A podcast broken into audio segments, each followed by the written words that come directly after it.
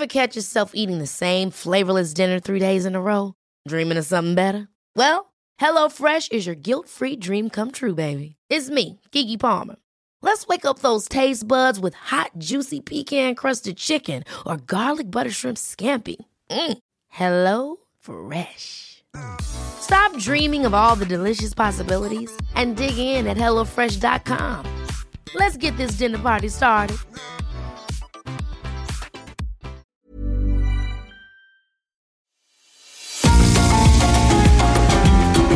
GastroLab es un lugar donde cabemos todos. Aquí encontramos historia, recetas, producto, materia prima, vinos y un sinfín de cosas que a todos interesa. Ya que con cocina y vino se aprende en el camino. Déjate llevar por el chef Israel Arechiga a un mundo delicioso que da como resultado GastroLab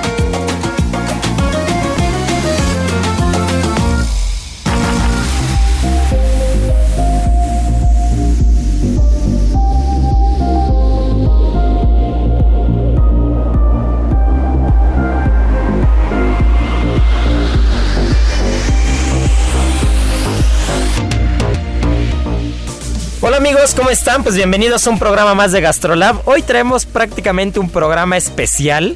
Hoy vamos a estar hablando de todo lo que hay alrededor del cocinero, del chef. Recordemos que el día 20 de octubre fue el día del chef o día del cocinero. Cada quien podrá verlo desde una arista diferente, pero con un particular punto de vista y es la realidad, ¿no? Lo que, lo que se vive en el día a día con la cocina. Nuestra querida Miriam Lira nos estará hablando de las páginas de GastroLab. Estaremos hablando de todo lo que hay alrededor de las cocinas, de todo lo que hay alrededor de este día. Y bueno, pues con, con Marianita Ruiz y Sergio Ibarra, el sommelier y la chef, estaremos platicando pues un poco del libro Confesiones de un chef de Anthony Bourdain y estaremos hablando un poco del día a día. No saben qué programa traemos hoy porque se van a acercar solo un poquito al mundo y al día a día de lo que vivimos todos los cocineros en todas las cocinas del mundo. Así que no se despeguen porque es programazo el día de hoy. Heraldo Radio.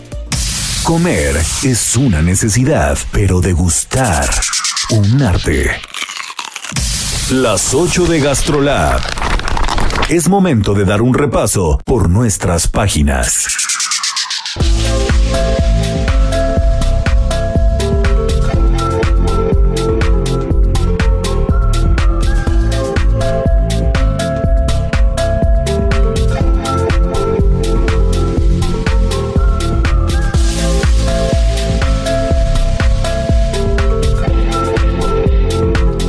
Pues mi querida Miriam, ya te extrañábamos.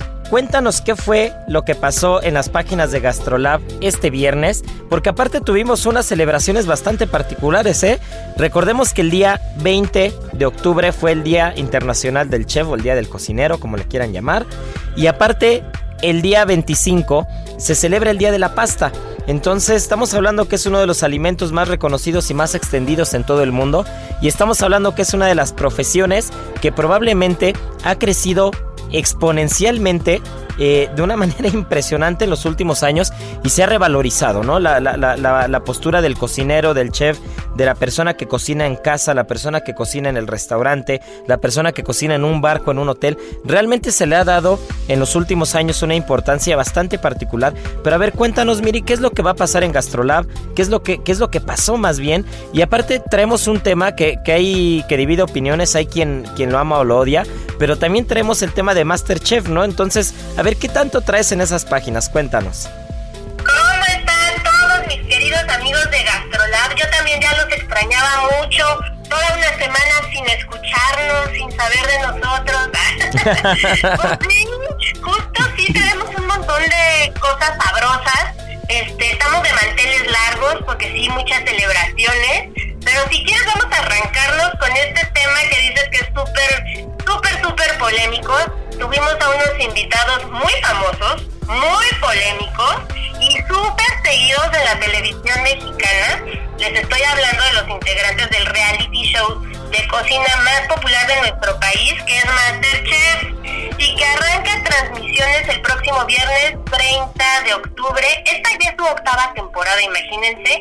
Tiene la conducción de Anés Michel, está la chef Betty Vázquez, el chef Adrián Herrera y José los, los jueces de esta edición y dos ganadores de Masterchef Junior de ediciones pasadas, un niño que se llama Diego y Alana que seguramente ustedes ubican perfectamente bien. Y pues justamente platicamos con todos ellos para saber cómo es grabar un programa de esta naturaleza en plena pandemia y sobre todo para que nos contaran sobre los cuidados que tuvieron, para poder entrevistar, imagínate, 3.500 participantes se inscribieron de forma remota todos los entrevistaron y se quedaron solamente con 20 participantes, lo cual me lleva a esta siguiente pregunta, Chef. ¿Tú entrarías a un reality show? ¿Estarías dispuesto a participar? Pues mira, la verdad es de que tengo que ser completamente honesto. Eh, tengo que, declararme no fan de Masterchef porque aparte no lo sigo, no lo he visto. Realmente sé de qué se trata, sé de qué es, pero, pero no lo he visto y creo, creo que no tengo sangre para un reality show. Creo que, creo que soy demasiado, este, demasiado impulsivo y, en la cocina demasiado territorial. Y, de verdad, de verdad sería un poco complicado meterme a concursar. Acabaría acuchillando a media, media cocina. Mariana vuelta a verme con cara de sí, es verdad. Acabaría acuchillando a media cocina y corriendo a la otra mitad. No, no es cierto, ¿eh? No, no, tampoco, tampoco es para tanto. Pero no, creo que, creo que hay que tener mucha paciencia, creo que hay que tener mucho temple para, para, para hacer eso, para, para poder eh, dominar las emociones de manera correcta en un reality show, porque al final pues te están siguiendo las cámaras, tienes que, tienes que reaccionar de manera coherente y correcta. Y después de tantos años en la cocina en la que no tienes filtros, en la que te desenvuelves como, como pez en el agua, pues sería muy complicado, ¿no? Porque tendrías que dejar de ser tú. Imagínate este, todo lo que pasa en una cocina 24 horas, ahora imagínate que eso he hecho los últimos 15 años de mi vida. Bueno, pues de repente te metes a un reality show con una cámara siguiéndote todo el día bueno, pues no, no podría. No habría manera. Pero este, pero me gustaría un día ir de juez, por ejemplo, eso sí. Ir a calificar un reto, alguna cosa. Eso sí, eso sí me gustaría. Ir a calificar un reto, sí. Ir a concursar. Eh, no, te voy a decir que sí tengo ganas de concursar y algún día este, me gustaría prepararme para eso. Por ejemplo, un concurso como el Bocus de Oro, eso me encantaría, ¿no? Que, increíble, ¿no? Sí, es, eso, eso me encantaría.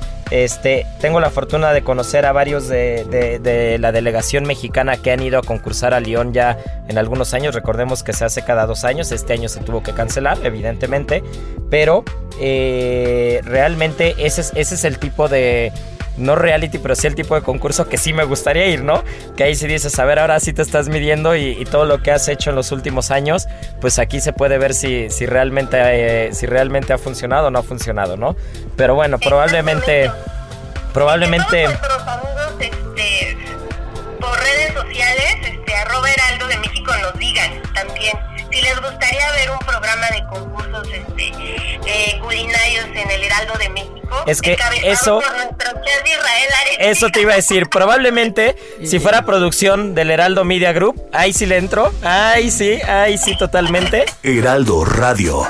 Y a ver, Miri, también me di cuenta que entre las páginas había una nota, había un texto, un escrito de un gran cocinero, un gran amigo mío, uno de los grandes profesionales de la cocina en México, probablemente uno de los mejores cocineros que han llegado a este país y que es socio de nuestro querido Miquel Alonso y que escribe entre si ser chef es una vocación, entre si ser chef es una profesión, entre la historia. A ver, cuéntanos qué tanto nos platica Gerard por ahí. Estuvo entre nuestras páginas porque el 20 de octubre fue el Día del Chef. Felicidades, Chef Arechiga, también a ti, porque lo que hacen es impresionante. Yo creo que es una de las profesiones en las que más sacrificio. Muchas gracias. También felicitamos a Marianita que anda por aquí, ¿eh? que no olvidemos que también es Chef Marianita. y pues justamente nos, nos lleva este pues en todo un recorrido desde dónde viene la palabra chef que viene del francés y que se utiliza desde el siglo XII y que tiene que ver con este significado que le damos a la cabeza, al jefe, a quien manda en la cocina. Reflexión súper interesante que en la que dice que hasta para mandar hay que saber. Claro. Eh, no solamente un chef es aquel que estudia, sino aquel que logra tener esta capacidad humana para dirigir a un equipo, para salir de adversidades, porque todo puede pasar en una cocina, e incluso nos habla de todos estos conocimientos que deben llegar a tener sobre ondas administrativas, ¿no? O sea, ¿cómo vas a correr un restaurante si no tienes de los números y tal, ¿no? Cuéntanos tú, un chef nace, se hace, ¿tú qué opinas? Mira, la verdad es que es un tema bastante, bastante complicado y es muy complejo de entender porque eh, yo podría decir, o sea, yo siempre he dicho cuando doy clases, que, doy clases hace años en, una universidad, eh, siempre he dicho que los cocineros, hay dos tipos de cocineros, ¿no? El que tiene mano, el que nace con la mano, el que, el que realmente tiene talento para cocinar y es, y es un talento que trae desde chico, que, que, a veces son estos niños que de repente ves que se ponen a cocinar y, hacen unas cosas que dices, no inventes, este niño tiene 5, 6, 7 años y luego, luego se le ve este, que tiene madera. Y hay quien se ha hecho a base de disciplina. ¿no? Entonces es bastante complicado porque si tuviera que hablar de mí, yo creo que yo me hice a base de disciplina. O sea, yo creo que, que, que no es que, que, haya nacido con mano y que haya dicho, wow, era un cocinero desde el principio, ¿no? Tenía las bases y tenía la mano desde el principio, ¿no? Sino fui aprendiendo y me hice, me hice a base de disciplina y a base de mucho trabajo. Ahora, pasa como el tema con los futbolistas, ¿no? Y siempre, siempre hago la analogía y digo, a ver, hay futbolistas que, que nacen siendo que nacen siendo estrellas, ¿no? Ahí está Messi, ¿no? No importa qué edad veas el video que veas, este, Messi era Messi a los 3 años, a los 8, a los 10, a los 30 o a los 40, ¿no? Y hay, y hay, futbolistas que se han hecho a base de disciplina y que han llegado lejos, pero pues no traen, no traen ese talento desde el principio, ¿no? Ahora, ¿quién llega más lejos? Probablemente a veces va a llegar más lejos el que tenga más disciplina, el que tenga más estructura y el que se centre más que el que tiene el talento. Entonces, como, como lo decías, eh, esa es la parte triste de nuestro trabajo y digo triste porque eh, eso, es, eso, es, eso es verdad, yo lo puedo, yo lo puedo decir con conocimiento de causa y, y Mariana y Sergio lo pueden constatar. Cuando, cuando te vuelves chef ejecutivo de un restaurante, lo que menos haces ya al final es cocinar. O sea, eso es lo que menos haces. Entonces, y es, y es, y es feo, ¿eh? Es feo porque tú lo que quisieras es estar en la cocina, estar, estar metido haciendo cosas. Y, y, y, lo que hacemos es luchar a la inversa, ¿no? Luchamos por seguir cocinando. Yo intento cocinar los servicios cada que puedo, salir con algunas mesas, servir algunas cenas. O sea, a mí no me gusta dejar de cocinar, pero realmente un chef ejecutivo que tiene mucha responsabilidad, lo último que hace ya, lo último que hace es cocinar, ¿no? Porque como, como bien lo dices, los números, la administración es la parte fundamental. Y un chef ejecutivo tiene que administrar. Y la parte más complicada de todas, y eso, eso siempre lo he dicho, es el trato, el trato al capital humano, ¿no? O sea, tienes que ser psicólogo de la cocina, tienes que, que, tienes que ser mediador, tienes que saber armar un equipo correctamente. Y a veces vale más alguien que sabe unir un equipo, que sabe inspirar, que sabe jalar, que, que, que, sabe que sabe apaciguar los ánimos a veces cuando se suben, porque recordemos que las cocinas son lugares en los que, en los que hay mucho rush, en los que hay muchos roces, en los que hay mucho ego. Los cocineros en general, y eso es, eso es una verdad, los cocineros en general tenemos mucho ego.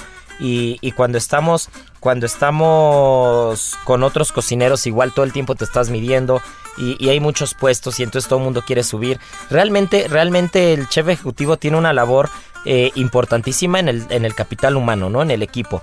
Yo veo que, que, que es igual de importante el poder dominar a un equipo, el poder inspirar a un equipo, el poder elegir a las personas correctas, aunque no tengan un talento o no tengan una disciplina y tú formarlos para que formen parte de tu equipo, creo que eso es igual de importante que los números, ¿no? Y evidentemente para llegar a ese punto pues ya tuviste que tener cocina y tuviste que tener muchísimos años de experiencia, ¿no? Que ya más adelante lo estaremos platicando y lo estaré peloteando junto con Mariana y Sergio, porque realmente aquí entran muchas cosas en el restaurante, ¿no? La importancia del servicio, qué tanto puede rescatar el servicio a un cocinero, qué tanto lo puede tirar no eh, estaremos hablando de la jerga, estaremos hablando de lo que pasa en una cocina, pero, pero realmente creo que, creo que el ser cocinero o el ser chef es más allá de una persona que cocina, ¿no? Y es más allá de alguien que nace con un talento en la mano, sino, sino es alguien que se tiene que curtir y se tiene que disciplinar a base de, a base de, experiencia y a base de muchos, muchos, muchos años de trabajo y sobre todo muchas horas. Quien nos está escuchando y, tenga en la cabeza que quiere ser chef o quiere ser cocinero,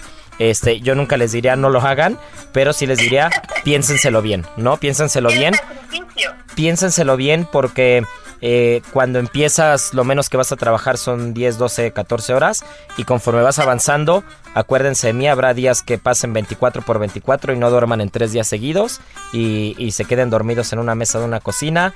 y, después te despiertes y el chef llegue y te grite y después hagas mal un plato y te lo avienten y después este contestes una tontería al chef y te corra, ¿no? Entonces todo eso, todo eso va a pasar en los primeros años y, y eso multiplícalo por 30, pero la satisfacción de ser cocinero y la satisfacción de hacer un buen trabajo, la satisfacción de sacar un servicio en un restaurante, la satisfacción de cocinar un evento para 100, 200 mil o 2 mil personas y que la gente reconozca tu trabajo y te diga, me hiciste sentir especial con tu comida, tu comida me dejó algo, generaste sentimientos con lo que hiciste y que tu equipo te reconozca, esa, esa satisfacción yo creo que no se puede comparar con nada en el mundo.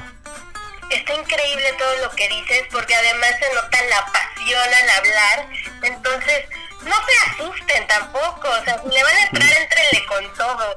Pero, pero entrenle, pero entrenle con precaución. Ese es el, problema cuando no llevan... El problema es llegar sin temor también, ¿eh?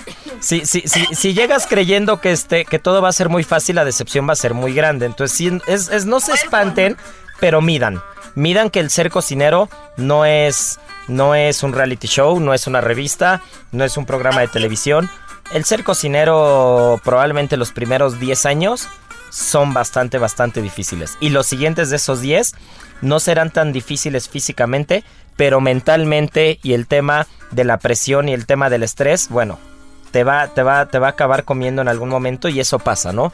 Pero lo van a disfrutar. El viaje es espectacular. Al rato estaremos platicando Mariana y yo de un libro justo que se llama Confesiones de un chef, de este, de este famosísimo chef que en paz descanse Anthony Bourdain, que, que recordemos que se quitó la vida hace un par de años, si mal no recuerdo, y que, y que puso un poco en el mapa lo que realmente estaba aconteciendo dentro de una cocina y lo que realmente todo lo que había atrás de una cocina, lo que pasaba atrás atrás de los fogones y todo lo que había atrás de un gran restaurante, de un restaurante de, de, alta cocina, de un restaurante de estrellas Michelin, un restaurante reconocido y todos los vicios, eh, todos los vicios, al, al, hablar de vicios me refiero desde, desde la adicción al trabajo, desde el vicio de que, de que no quieres ni siquiera llegar a tu casa porque tienes miedo que mañana tu línea o tu mise en place no esté hecho, desde, desde el querer dormir en una cocina, desde las fiestas, desde la gente que conoces en la cocina, desde también otro tipo de vicios, ¿no? O sea, todo lo que puedes encontrarte alrededor de una cocina y que si no sabes, si no sabes controlarlo y dominarlo, te puede comer, ¿eh? Entonces, realmente estaremos hablando un poco de eso. Este programa va a ser una delicia porque si supieran la de historias que hay y cuando platiquemos de este libro, se darán cuenta de todo lo que hay porque no solamente ser rockstar y ser el cocinero y salir a una mesa y que te aplaudan, realmente hay mucha pasión, pero hay mucho sufrimiento eh, en, esta, en esta profesión, ¿no?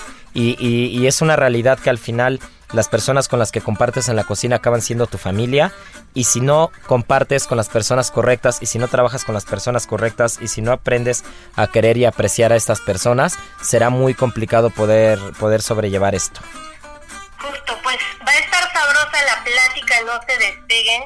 Y pues yo les puedo recomendar también que visiten la página de gastrolabweb.com y que nos sigan en todas nuestras redes sociales para que se enteren de este tipo de textos muchos más. También de todos los tips del chef Israel. Ahí los esperamos, arroba Heraldo Gastrolab en Instagram, eh, en TikTok, arroba Gastrolab con recetas sencillas y facilitas para que las hagan en casa. Y pues va a ser una delicia, ¿no, Israel? Uf, va a ser una delicia de verdad. Y pues ya saben, esto es Gastrolab, no se nos despeguen porque venimos más adelante con más cosas. Mi querida Miri, siempre es un agasajo escucharte y platicar contigo. Un abrazo a todos. Gastrolab con el chef Israel Arechiga.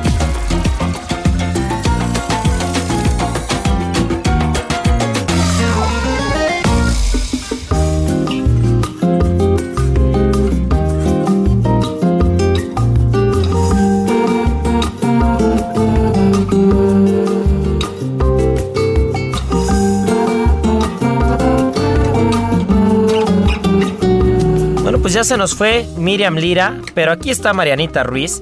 Y Marianita, a ver, ya empezamos a platicar con Miriam de lo que era ser cocinero, de lo que implicaba ser chef. Que hay quien le gusta que se le diga chef, hay quien le gusta que, simplemente digan que es cocinero. Al final es un tema de perspectiva. Pero, pero tocando el tema de este libro que a mí me encanta, de Confesiones de un chef de Anthony Bourdain, que ya platicábamos la triste, el triste desenlace de este chef hace, hace algunos minutos. Pero ¿qué pasa con este libro? Tú lo leíste, yo lo he leído, hemos platicado del libro, pero ¿qué es lo que ¿Qué es lo que sientes tú o qué es lo que sentiste tú? Que vives desde dentro de la cocina, que vives el día a día de un servicio, de un restaurante, del trato con, los cocineros, del trato con los comensales, que vives todo. ¿Qué es lo que te dejó el libro? Que nos está escuchando, ¿cómo le podemos decir que, que lea este libro? Pero, ¿qué es lo que puede esperar de él? A ver, cuéntanos eso. Que es como un libro escrito obviamente desde dentro, ¿no? porque no sé si a ti te pasó, pero al menos cuando yo decidí estudiar gastronomía, yo lo veía como todo muy glamuroso y rockstar y veía todos en la tele, decía, sí, claro, sí lo quiero. Y después de ahí llegas a una cocina y dices, ¿qué hice, no? ¿En qué desperdicié estos años de mi vida? Porque, a todos nos pasa, ¿eh? No crean que este, no crean que los estamos espantando, pero todos en algún momento nos hemos replanteado por qué tomamos esa decisión. Sí, claro. Es que yo sí, yo sí creo que o de verdad lo amas mucho o lo odias. No es como, no es algo que puedas tolerar al día a día. Es, es, es un poco difícil, ¿no? Creo que es un ambiente laboral un poco complicado, un poco pesado, con horarios un poco matados, por así decirlo. nada más, claro, ¿no? Empezar a perderte, por ejemplo, de todas las, de todos los cumpleaños, de los aniversarios, de las bodas.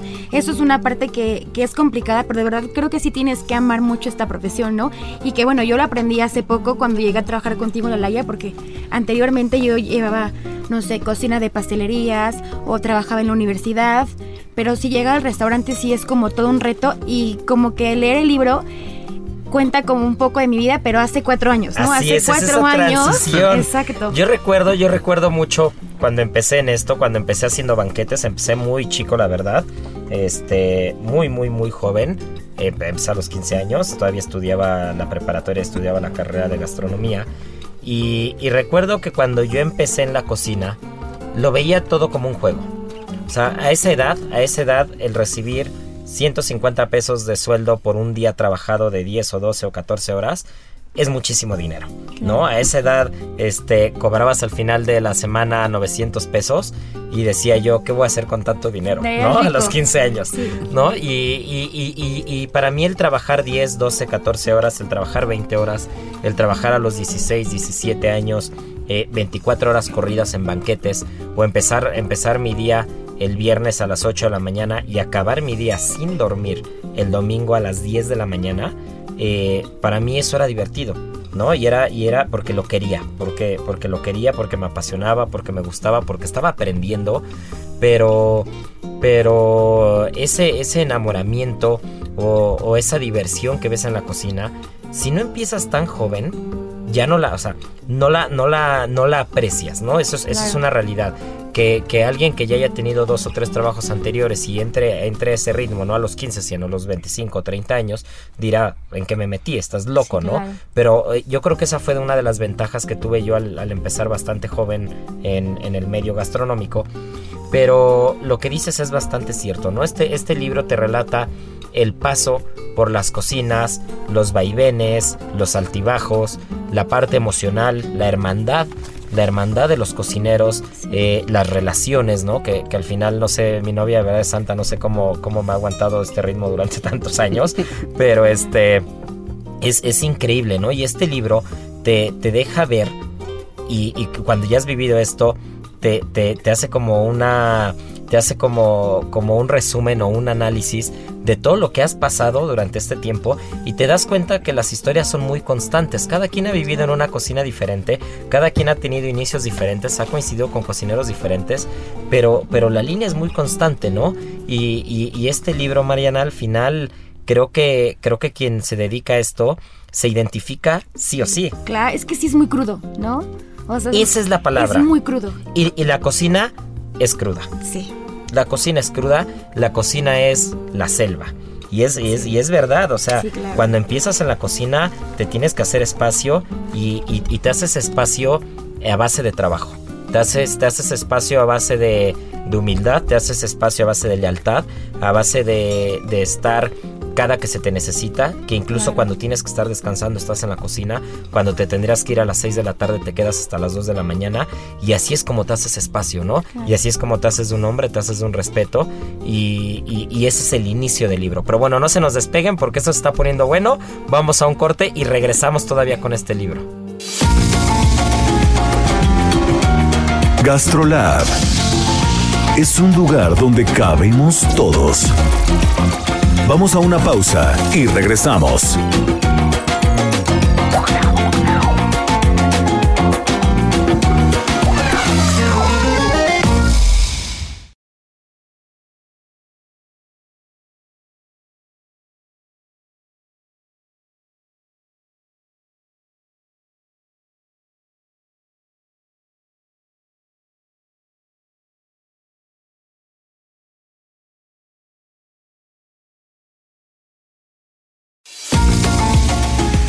GastroLab, estamos de regreso.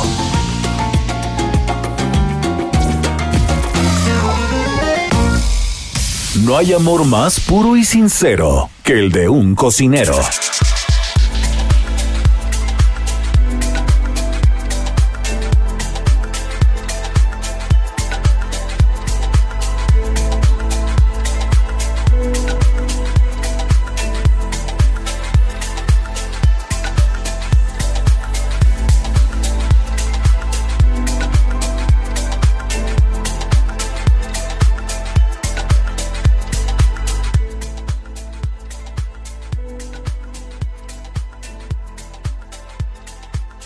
Bueno, pues me quedé, me quedé bastante picado, bastante picado con el libro, Mariana. Pero bueno, esos son los inicios, ¿no? Esos, esos, ese, es, ese es el origen, ¿no? Y todo aquel que se ha dedicado a la cocina, sobre todo en cierto nivel, a un nivel de exigencia bastante alto. Eh, y eso es lo que retrata el libro, porque justo eso es lo que platica Anthony Bourdain, ¿no? Anthony Bourdain aborda la vida de un cocinero, pero en la alta cocina. ¿No? La alta cocina, ese eh, amor, desamor, encanto, desencanto, esa relación amor-odio con la cocina, con los restaurantes, con los equipos. Pero bueno, al final eh, pasa este inicio que, todo, que para todos nosotros ha sido un inicio bastante duro. No puedo decir tormentoso porque, porque vuelvo al tema, yo lo disfruté. O sea, yo disfrutaba y lo veía como, como algo divertido el trabajar 40 horas seguidos y seguir despierto y seguir en la línea y te mueres en la raya, ¿no? Y te haces de un carácter Uf, te haces de un carácter duro, ¿no? Porque, porque empiezas a demostrar desde muy chico de qué estás hecho, ¿no? Y el cuerpo te da. Y el cuerpo te da y la mentalidad te da. Y si eres, si eres firme de mentalidad y eres duro de disciplina, realmente te empiezas a ser de un hombre y te empiezas a ganar el respeto. Y esa es una parte también importante del libro, ¿no? El libro te va diciendo cómo es como se gana el respeto de una cocina. ¿No? Y, creo, que, creo que ese es como el primer paso y después viene el segundo paso, ¿no? El, ya estás dentro de la cocina. Y eso desde tu perspectiva, Mariana, y desde la perspectiva del libro, ¿qué es lo que sigue? Una vez que ya te ganaste un nombre en una cocina, que ya tienes disciplina, entras en el vaivén de un restaurante de alto nivel. Y después, desde tu punto de vista, ¿qué hay? Eh, pues creo que es como mantenerlo, ¿no? Creo que, o sea, en un principio es nunca, tal vez perder el suelo un poco, pero entender que siempre va a existir como que es un núcleo, ¿no? Bueno, al menos lo veo en todas tus cocinas, en absolutamente todo lo que llevas, creo que todo siempre es como una familia, siempre hay como ese respeto que decías y siempre somos uno, ¿no? Entonces es como mantener esa línea. Y brincamos por todos. Exacto, ¿no? O sea, de que si ves que el de caliente se está cayendo, bueno, no es, no es, no es caliente, ¿no? Entonces ya está el de fría, y está el de pinchos, está el de poses y todos ayudan, ¿no? Creo que sí es como mantener esa línea y pues también si es apoyarlo, para el final te funciona muchísimo, ¿no? Porque al final terminas y sales y puedes estar en cualquier parte de la cocina y eres funcional y te aprendes eh, pues cómo funciona ese restaurante y creo que de ahí, a partir de ahí puedes ir brincando, ¿no? Eso es lo que te hace importante en una cocina ganarte el lugar, que no seas como de una parte, que seas como de todo. De todo. Exacto. Y, eso muchas personas lo han aprendido a la mala. Recuerdo una historia de esas, de esas historias escabrosas mías que, este, que antes perdía mucho la cabeza.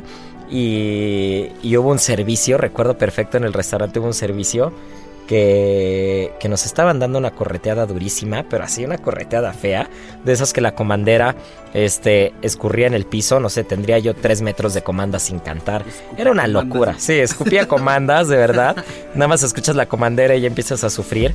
Y, había un par de cocineros que aparte los aprecio mucho hasta el día de hoy y, y son grandes personas, pero así aprenden y así aprendemos todos. Para el servicio, con el restaurante lleno, corría dos cocineros y dije, vuelvo a ver a alguien parado en una cocina cuando un compañero está corriendo y como si se va la cocina entera. Y, esa es la manera en la que tienes que, machacar que, todos somos parte de una cocina, ¿no?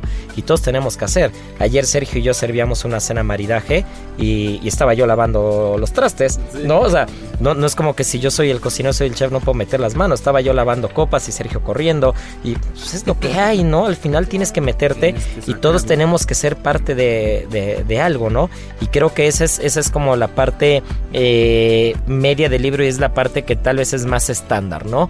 La parte en la que ya eres parte de una cocina y ya entras en una dinámica. Pero después viene el desencanto. Y el desencanto es bastante duro. Es bastante duro cuando te das cuenta que llevas años en una posición y no creces. Es bastante duro cuando, te, cuando llevas mucho tiempo haciendo lo mismo en una cocina. Es bastante duro cuando ves que algunos compañeros crecen y tú no creces.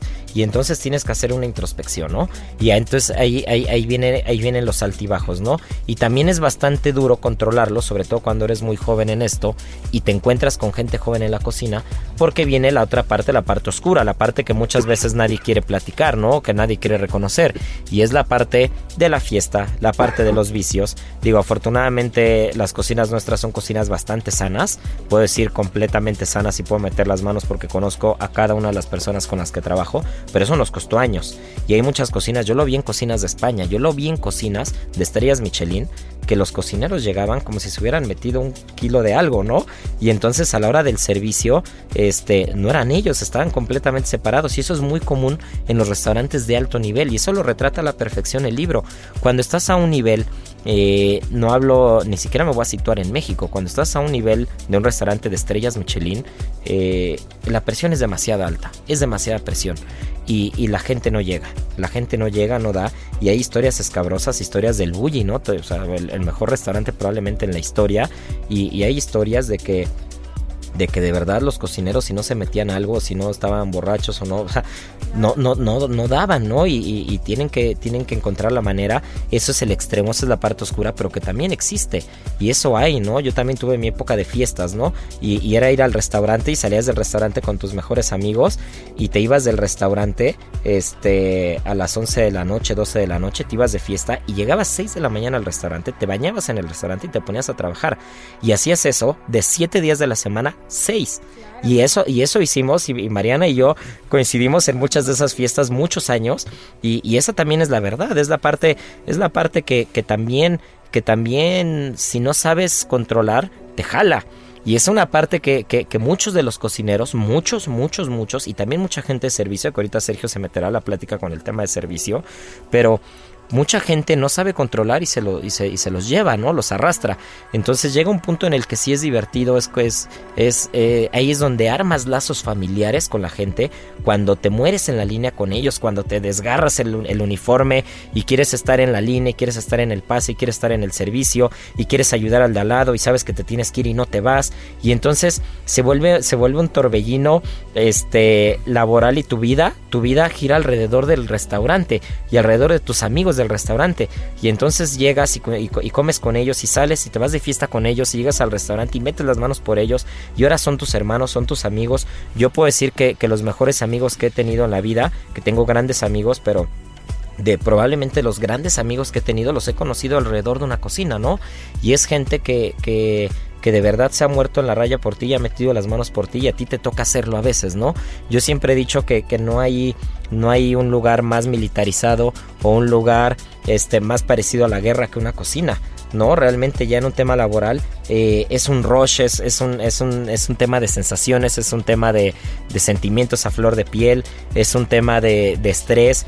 Eh, no sé, no sé a ustedes, no sé a ti, Sergio Mariana, pero yo tuve una época y de repente me pasa que despierto como si hubiera ido a la guerra, ¿no? O sea, que despierto, sueñas, sueñas con eso y, despiertas temblando y es la verdad. O sea, yo he tenido años, años, años de insomnio que despiertas temblando porque no sabes, o sea, despiertas con, con taquicardia porque no sabes qué pendientes tienes el día de hoy y todo lo que hay. Y eso no es algo que me pasa a mí, es algo que le pasa a todos los cocineros que han estado durante años y años y años en una línea de servicio, ¿no?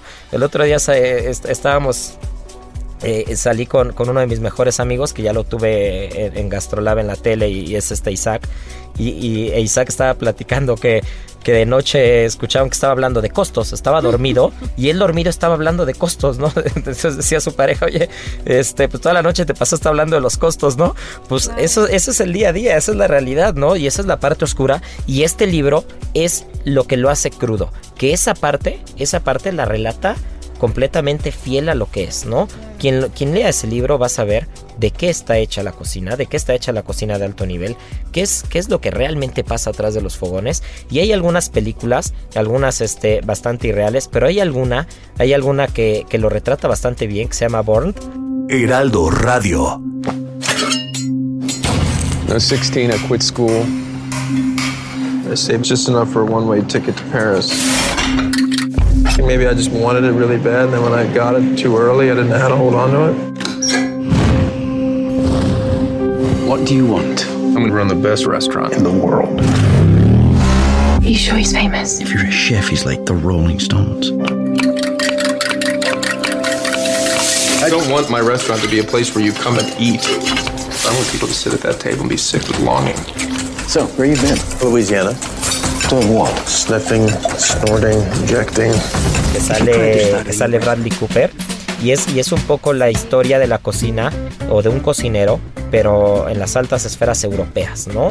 Y, y- y americanas, como, como hace un poco la analogía a los restaurantes de estrellas Michelin, hace un poco al sufrimiento, hace un poco a- al- replantearse. Y, y siento que esa película está basada también en este libro, ¿no? Está basada en lo que hay en este libro, en el autocastigo, ¿no? Recuerdo que en esta película este cuate se dispuso a limpiar un millón de ostras y hasta que no limpiara un millón de ostras no volvería a las, a las altas esferas porque era el castigo que él mismo se había autoimpuesto por, por no saber controlar eh, todo esto que acabo de platicar, ¿no? Y que si no sabes controlar, este, te arrastra, porque aparte como tú, hay otras 20, 30 y si estás en España, 50 personas igual, igual, que están viviendo lo mismo que tú y que están viviendo el sueño y están viviendo eh, eh, las emociones, ¿no? De estar en una cocina y de que te griten y que te avienten los platos y el rush y que llegan los servicios y las comandas y que no sabes ni cómo te llamas, porque eso es verdad, el tiempo es relativo en una cocina y nosotros hacemos chistes de eso, ¿no? Cuando te dicen, ¿en cuánto tiempo está un minuto? ¿Un minuto de qué? ¿De qué partida, no? Porque un minuto, un minuto en la cocina pueden ser 20 minutos afuera en la sala. Y ahí es donde Sergio entra, porque él está del otro lado. Y Sergio es un ente que está entre el servicio y la cocina. Y creo que ese ha sido el éxito de que Sergio y yo nos entendamos muy bien. Porque él sabe entender la cocina y yo sé entender el servicio. Pero, ¿qué es lo que pasa con el servicio? ¿Qué pasa del otro lado? ¿Qué es lo que hay? Yo creo que eso sucede en, todos los restaurantes. siempre, siempre hay problemas entre, entre el comedor y, la cocina, ¿no? Pero hay que... Yo creo que es un, tema de timing y también de saber, de saber trabajar al... Tanto como el comensal y, y, y- y a ustedes, ¿no? Si el- en, en algún momento ves que tú estás atorado, que nos ha sucedido muchas, muchas, veces. muchas veces, pues eh, eh, uno al final es el que da luego la cara por ustedes y a veces no lo, no lo identifican, ¿no? Que si te regresan un plato, que si está frío, que si, ¿no? Que si no le gustó. Y, y yo sé que también ustedes allá adentro tienen la presión de no nada más sacar un plato, sacan... no sí, sé, claro, que, yo, que, yo, que yo- que yo eso a veces ¿No? lo, lo digo siempre al ¿No? servicio, ¿no? Siempre lo peleo, le digo al mesero, ok, oye, mi mesa, ok, ¿tú cuántas mesas tienes? Tres, ok, yo tengo las 80 del restaurante, ¿no? Entonces no nada más está tu mesa, pero lo que dice Sergio es completamente cierto, la cara son ellos, y, y se te cae la cara la primera vez que sales como cocinero a pedir una disculpa a una mesa, y y eso, la- eso es lo que hace que entiendas el servicio, el momento en el que el cocinero también da la cara en la sala, ¿no? No, y, además también hay, te tocan clientes de todos. Hay quien entiende, hay quien entiende y se espera, ¿no? Y, y sabe que el momento de esperar cuando llega el plato, pues ya le cambia, ¿no? La sonrisa y demás. Y hay quien, quien lo quiero ahora y lo quiero ahora si no me levanto, ¿no? ¿Cuántas veces no nos ha sucedido que, que han llegado a querer hacer hasta escándalo, ¿no? No, y nos ha pasado que creo que en dos ocasiones volteamos y teníamos el comensal en la cocina. Sí. ¿Qué haces? No, y es que de verdad ahí es un tema de concientizarse como comensal. Eh, hay dos cosas, hay dos cosas con las que yo personalmente no puedo y, y siempre intento permear a todos. ¿no? La primera es el servicio se tiene que reconocer y el servicio, el servicio se tiene que pagar. Y México es un país que da un servicio excelente. Entonces, señores, no saben lo que hay atrás de cada mesero, no saben lo que hay atrás de cada cocinero, atrás de cada plato. Por favor, déjenle propina a los meseros, trátenlos bien. Hay alguien que dice, no, no recuerdo quién, algún amigo me dijo, eh, ¿quieres conocer cómo es una persona? ¿Quieres conocer cómo es una persona? Fíjate cómo trata un mesero. ¿No? Y ahí te das cuenta de cómo trata otra persona. Pues estás tratando con seres humanos. Te están brindando un servicio, pero es un ser humano. Y a veces el mesero no tiene la culpa de la cocina. Y a veces la cocina, escúchenme esto, el alaya. Tenemos dos hornos, dos hornos rational que puedes meter 40 pescados si tú quieres. Ok, pero ¿cuántas veces tienes que abrir el horno para sacar esos 40 pescados? Entonces, por mucho que un pescado la sal tarde 20 minutos, si abriste el horno 40 veces, es imposible que salga en 20 minutos. Entonces, tú eso lo sabes y el mesero lo sabrá explicar. Pero a veces el comensal no lo entiende, ¿no? Y, la, y ahí es donde entra la gente del servicio. La gente del servicio es como... Te llega a ser como psicólogo, ¿eh? Porque no sabes, no sabes si viene a cerrar un negocio, no sabes si viene a conquistar a la chica, o no sabes, incluso hasta si viene solo y, está él pensando si está de buenas, está de malas, eh, es la primera, pues cuando interactúas con él, ¿no? E incluso hasta identificas su dieta, ¿no? Eh, eh, te, digo, te cuentan hasta su día a día, ¿no? De repente nos ha sucedido, oye, tengo, tengo una cena y, necesito cerrar un negocio y, y, ahí entra uno, ¿no? ¿Qué recomiendas? Hacerlo quedar bien, ¿no? Eh, que eso es lo que Sergio, para quien nos escucha, hace muy bien, ¿no? O sea, Sergio lo que tiene es que lee muy bien las mesas. Entonces ya llega Sergio a la cocina, ahí es donde, donde la eterna pelea de sala y servicio pierde completamente sentido. Esa es la pelea más tonta que hay, ¿no? No puede pelearse nunca la sala con el servicio. O sea, es atentar contra el restaurante. Y eso nosotros lo hemos entendido a lo largo de los años. Cuando eres joven, peleas con todos y discutes al mesero y al capitán. Puras tonterías. Realmente tienes que trabajar como un equipo. Y ahí es donde Sergio entra y entra al restaurante y te dice, ojo, Mesa 15 vienen a cerrar un negocio. Mesa 20 ya llegaron de malas. Mesa tal tienen mucha prisa. Esta mesa yo creo, yo creo que vienen a checarnos cómo estamos en el restaurante y vienen a tantearnos, ¿no? Ahí es, ahí es, ahí es donde entra el servicio, ¿no? Y el servicio lee y el servicio puede hacer que el restaurante funcione y puede salvarte. Puede salvarte o no puede. Te salva muchas veces en la cocina, ¿no? Y hay un, hay un dicho que, que yo digo que es, cuando vas a un restaurante y comes mal, pero te atienden muy bien, les das una segunda oportunidad. Pero cuando vas a un restaurante, por muy bien que comas, si te atendieron mal, no regresas, ¿no? Y ahí es donde el peso del servicio es fundamental, ¿no? Heraldo Radio. Y, muchos... Te vuelves profesional, ahí es donde digo, te vuelves profesional, porque también si quieres crecer en esto, pues yo recuerdo, ¿no? Regresamos, la primera vez que también trabajé en, en restaurante en mi vida había lavado tantos vasos en, cuatro horas. ya, no quería regresar, ¿no? También. Pero, pero bueno, te, vuelves constante ahora también qué, qué, tipo de servicio quieres tú personalizar, ¿no? Hay, hay gente muy profesional que es bilingüe, ¿no? Que incluso hasta llega a hablar dos o tres idiomas. Tiene que tener conocimientos nada más en vinos, sino en quesos, tabaquería, tés, ¿no? Estilos de servicio francés, americano, ruso. Eh, ¿Qué más podría ser? Diferentes estilos de cocina. Hay, gente de servicio que ha trabajado en, cocina asiática, francesa, ¿no? hay mucha eh, experiencia, hay gente que tiene mucha cultura. Esa es la parte fundamental para que un cocinero crezca. Hay personas que dicen, es que yo llevo años cocinando y no crezco. Ok, es que el ser chef el, que, recordemos que ser chef no te lo da una escuela. O sea, una, una, escuela nunca te va a dar el título de chef. Una escuela te dará una licenciatura, te, te dará un diploma, te dará lo que sea. Ser chef es un puesto. Eso es lo primero que hay que poner en orden, ¿no? Ser chef es un puesto y es el puesto del que manda en la cocina. No necesariamente es el que cocina. El chef es el que manda en la cocina. Y, y ser chef es haber llegado a una meta, ¿no?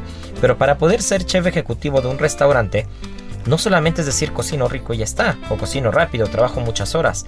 O sea, tiene que haber cultura, tiene que haber bagaje, tiene que haber conocimiento de, vinos, tiene que haber respeto al personal, respeto al, respeto al servicio, tiene que haber entendimiento, te tienes que poder sentar en una mesa y tienes que, que saber mimetizarte en cada mesa en la que te sientas, porque tú no sabes si esta mesa quiere hablar de cocina y restaurantes de España, y la otra quiere hablar de producto de cocina mexicana, y la otra quiere quejarse del plato, y la otra te quiere platicar de un vino tienes que tener esos conocimientos. Y en servicio tienes que tener conocimientos de cocina. Seguro. discreción también, mucha discreción. Mucha discreción. Nosotros ya sabemos que, en ciertos eventos, en eventos particulares, en, ciertas mesas, eres sordo, eres mudo y estás, ¿no? Y, y, eso, y eso hay muchos comensales que lo aprecian y lo saben apreciar muy bien, ¿no? Llegar a un restaurante en el que sabes que, que hay discreción absoluta y que hay mucho entendimiento junto eh, en, en la parte servicio, cocina y comensal, realmente eso es invaluable, ¿no? Y eso es lo que se busca. Y bueno, pues retomando un poco el tema del libro, esa es como la parte, como la parte álgida del libro, ¿no? Cuando, cuando, cuando entiendes cómo funciona desde dentro, cuando entiendes todo esto, cuando pasas el torbellino de emociones y de, de fiestas y todo, y entonces ya te empiezas a volver como profesional. Y bueno, pues al final no les doy a spoilear el libro, pero este, pero bueno, pues como siempre pasa, hay amistades, hay hermandades en el libro y, y al final ya, el, el final les gustará mucho, estoy seguro, pero, pero de verdad, Confesiones de un Chef es el vivo retrato de lo que pasa en el día a día. Mariana ya trae una cara de. de, de- De que está triste. sí, tiene una cara de. Ay, no sé cómo llamarlo. Es como. Estás como acongojada, estás como. Consternada. consternada, Porque realmente No. es eso, ¿no? Es un repaso, es un repaso a, a lo que se vive dentro de la cocina. Pero y es un. un- una vez que, el- que estás dentro, ya no lo puedes dejar. No lo puedes dejar. Yo ya no, ya no. no, es imposible. no, no, no, no, no, no se puede. Sí, no, No, no. se puede, no se puede. Sales Yo- de, de vacaciones tres días ya te quieres regresar. No. Y sales de vacaciones, yo salgo de vacaciones para seguir comiendo y seguir Sí. aprendiendo, ¿no? Y en tus días de descanso, este, estás viendo a dónde vas a ir a comer, Sí, claro. ¿no? Entonces, Es más, es que aunque te vayas de, de fiesta, de verdad créanme, de lo único que platicamos es de trabajo. Sí. Todo el tiempo. Todo. Pero y, y ahí Todo entra, en, los chefs entra, bueno, y incluso en los directores y gerentes que, que he tenido ya en, en- en algunos restaurantes así fine dining, este, entra como el liderazgo, saben que a lo mejor estás, estás de fiesta y traes el, el rush y todo, pero ahí también entra tu formación como la disciplina y responsabilidad porque te vas de fiesta y al otro día estás ahí, ¿no? Claro. eso es verdad. Eso, eso es verdad. Sí, quien O sea, es profesional al otro día Y, está ahí. y, y eso son, o sea, yo lo he visto infinidad de veces. O sea, te puedes ir de fiesta, puedes no dormir, pero no llegas tarde, no faltas. O sea, yo puedo decir al día de hoy, en 15 años no he faltado un solo día a mi trabajo. Un solo, ni por enfermedad, ¿eh? Me rompí el brazo y a los dos días estaba trabajando con el brazo roto. Y, y así es. Tengo hasta una foto con Gabriel García Márquez, que justo que en paz descanse, que hablamos la- el programa pasado, con el brazo roto en el restaurante, ¿no? Porque ni eso te puedes permitir. ¿no? Es, es verdad, es duro, pero, pero ya lo dijiste bastante bien, bastante bien, Sergio. No puedes salirte de esto. Y no es que no puedas, no quieres. No Sí. quieres. No Sí. quieres porque, porque una vez que entiendes lo que hay, una vez que entiendes lo que la cocina te da, lo que la cocina y los restaurantes en general te pueden aportar, una vez que entiendes el verdadero valor de la palabra cocinero, de la palabra chef, cuando aprendes el respeto, cuando aprendes a respetar a todas las personas, cuando te das cuenta que desde la balosa hasta el chef ejecutivo todos tienen un- una, parte importante y cuando todo mundo sabe hacer el trabajo de todos, realmente ahí es donde te das cuenta que, que estás en el lugar correcto. Yo no me arrepiento ni un solo segundo de dedicarme a lo que me dedico.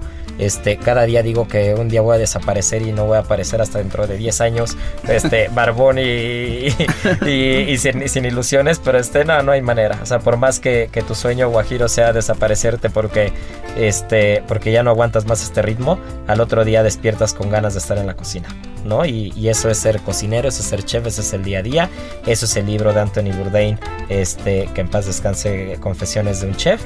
Y bueno, pues ya se acercaron un poquito a lo que es nuestro día a día, lo que es nuestro mundo, que este programa que parecía un especial de... Esta vez fue como un programa libro. especial de, de lo que de lo que callamos los cocineros, Sí. ¿no? Saludos a todo el gremio.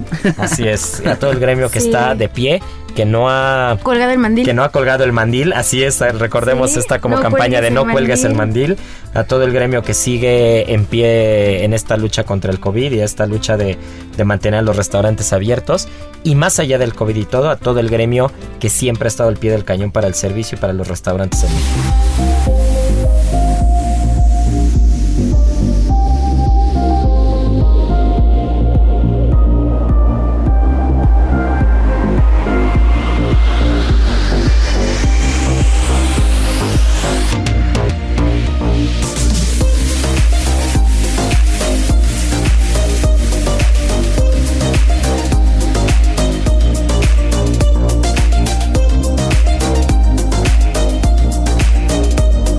Pues como tuvimos, como tuvimos programa especial el día de hoy, pues la adivinanza no va a ser de un producto, va a ser de un corte. Así que pues vamos a celebrar a todos los cocineros que, que están al pie del cañón con ese cuchillo en la mano, que, que ya ni pudimos hablar de los cuchillos, pero bueno.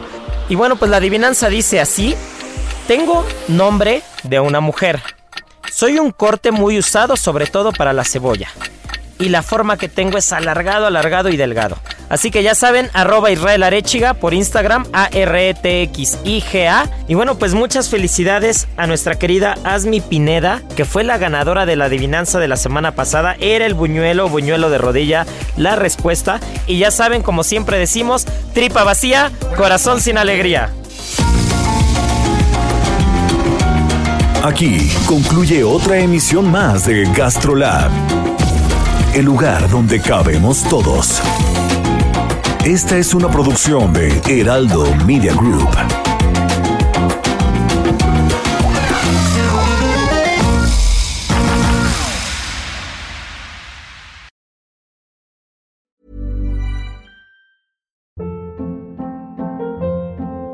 Hold up. What was that? Boring. No flavor. That was as bad as those leftovers you ate all week. Kiki Palmer here, and it's time to say hello to something fresh and guilt-free. Hello Fresh. Jazz up dinner with pecan-crusted chicken or garlic butter shrimp scampi. Now that's music to my mouth. Hello Fresh. Let's get this dinner party started. Discover all the delicious possibilities at hellofresh.com.